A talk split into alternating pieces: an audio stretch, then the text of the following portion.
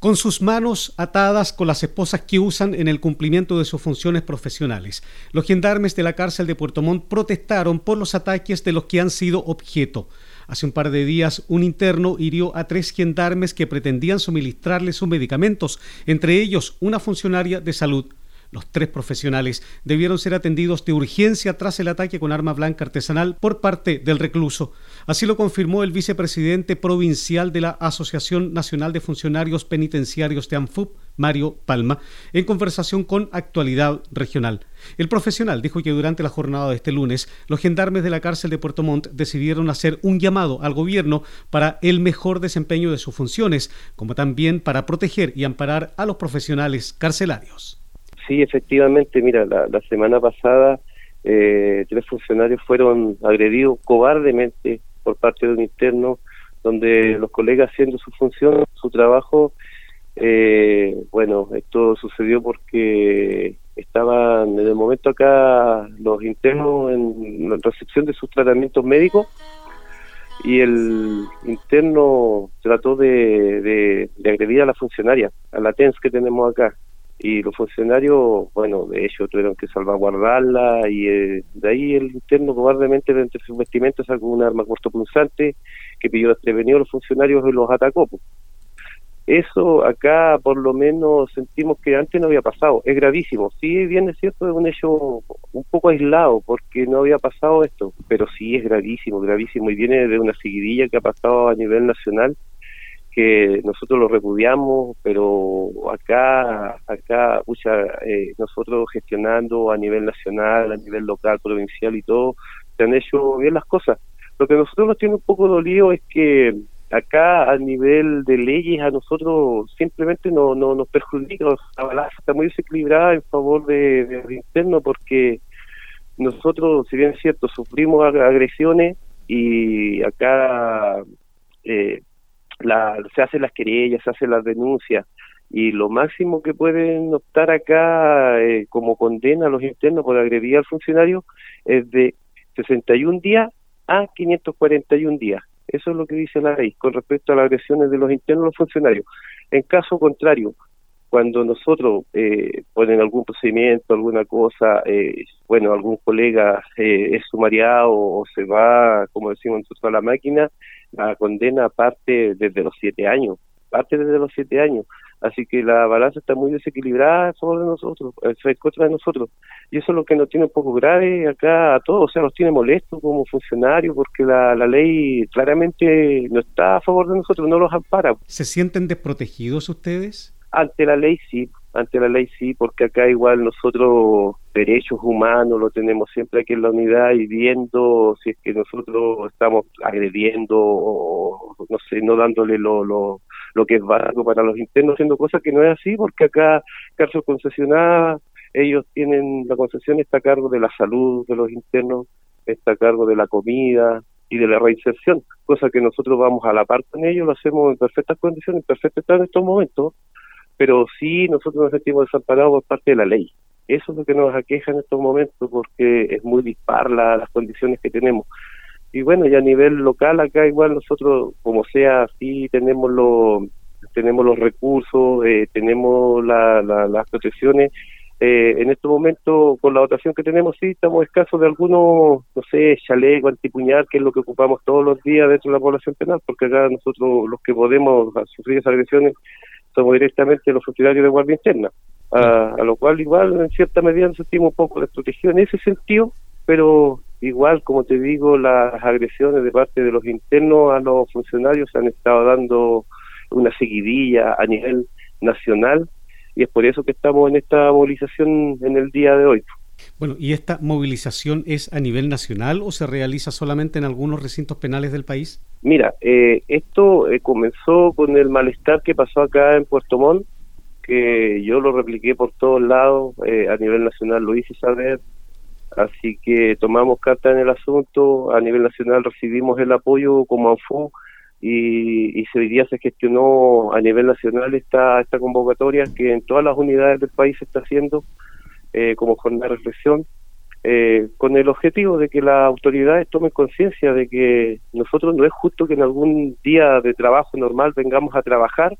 y por sufrir alguna agresión nuestros hijos, nuestros papás, hermanos, familiares tengan que ir a vernos al hospital si es que alcanzamos a llegar al hospital y como te digo con penas bajísimas, bajísimas para los internos que nos pueden agredir. ¿Podría venirse algún paro a nivel nacional a raíz de esta situación, Mario? Eh, mira, todavía estamos en reserva con ese sentido. Estamos en reserva en ese sentido porque queremos saber, queremos ver y saber qué, qué acciones se va a tomar a nivel central y, ver las repercusiones que esto tiene. Porque más que todo esto va enfocado al Ministerio de Justicia, que ellos tomen cartas en el asunto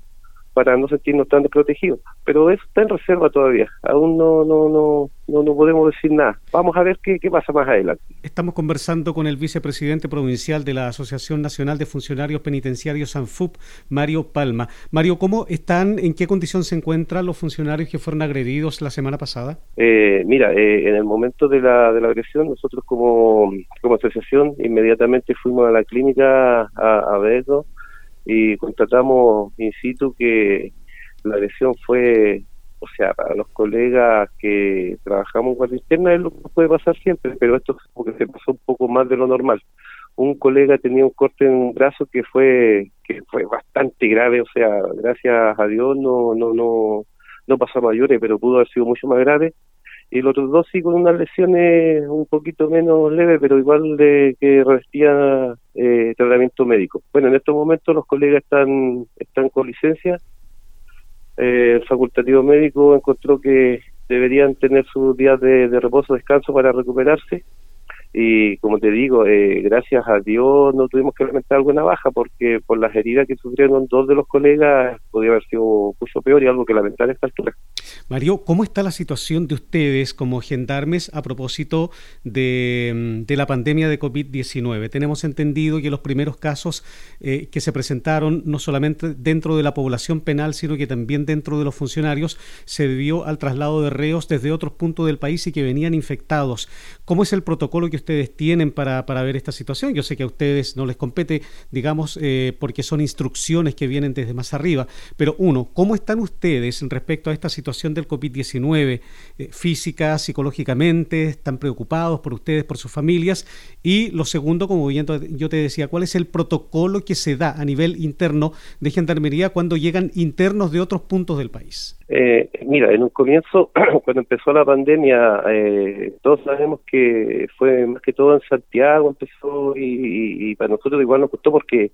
empezaron a llegar internos, bueno, aquí siempre están llegando internos de Santiago, y en ese momento, cuando recién empezó la pandemia, protocolos no teníamos. Nosotros, la comunidad, nosotros como, como dirigentes exigimos que acá los internos que llegaran, por lo menos se le hiciera una, una cuarentena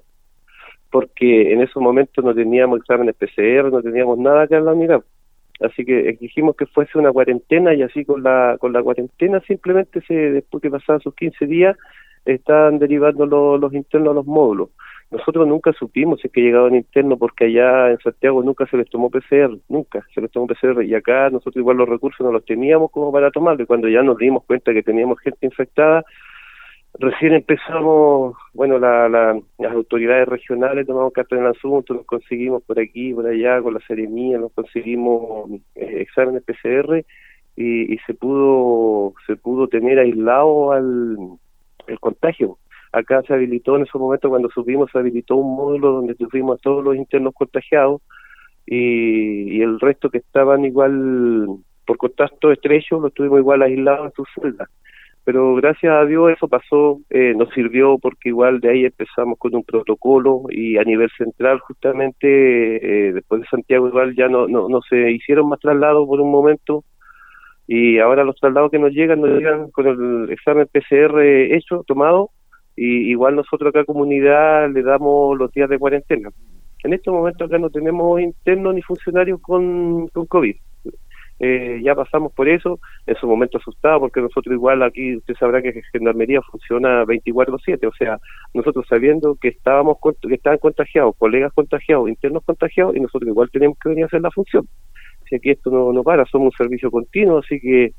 mucha, uno sabiendo que tiene familias, hijos, hermanos, tiene ancianos en la casa, muchos de nosotros, y igual teníamos que venir a trabajar. Así que con las previsiones del caso, eh, se supo llevar y gracias a Dios funcionarios fueron los menos los que trabajaron en contacto directo en un comienzo cuando no sabíamos Pero ya de ahí en adelante no, hasta el momento, como te digo, no tenemos internos ni tenemos funcionarios que estén con COVID. Así que se ha tomado bien, bien, bien se ha hecho las cosas que se han resuelto de buena manera. Esta jornada de reflexión el día de hoy, ¿qué antecedentes puedes entregarnos? ¿En qué consiste? ¿De qué se trata? ¿Hay visitas? ¿Hay trabajo normal? ¿Hay paro? ¿En qué consiste? Eh, mira, eh, por el momento acá en la unidad visitas no, no, no tenemos porque eh, por el COVID, como no se puede reunir gente, así que no, no tenemos visitas a la unidad por parte de los internos. Eh, lo, lo, lo, otro que nosotros lo que estamos lo que estamos exigiendo a nivel nacional es que acá los ministerios de justicia en este caso eh, pueda tomar carta en el asunto, nos tome la atención que nosotros estamos pidiendo, porque como te digo, acá si, si siguen siendo agredidos los funcionarios, eh, esto ya va, va a tener que tomar otro rumbo es lo que nosotros no queremos ni deseamos. Por, eso que en este momento es como una alerta, estamos llamando, haciendo un llamado de atención a la autoridad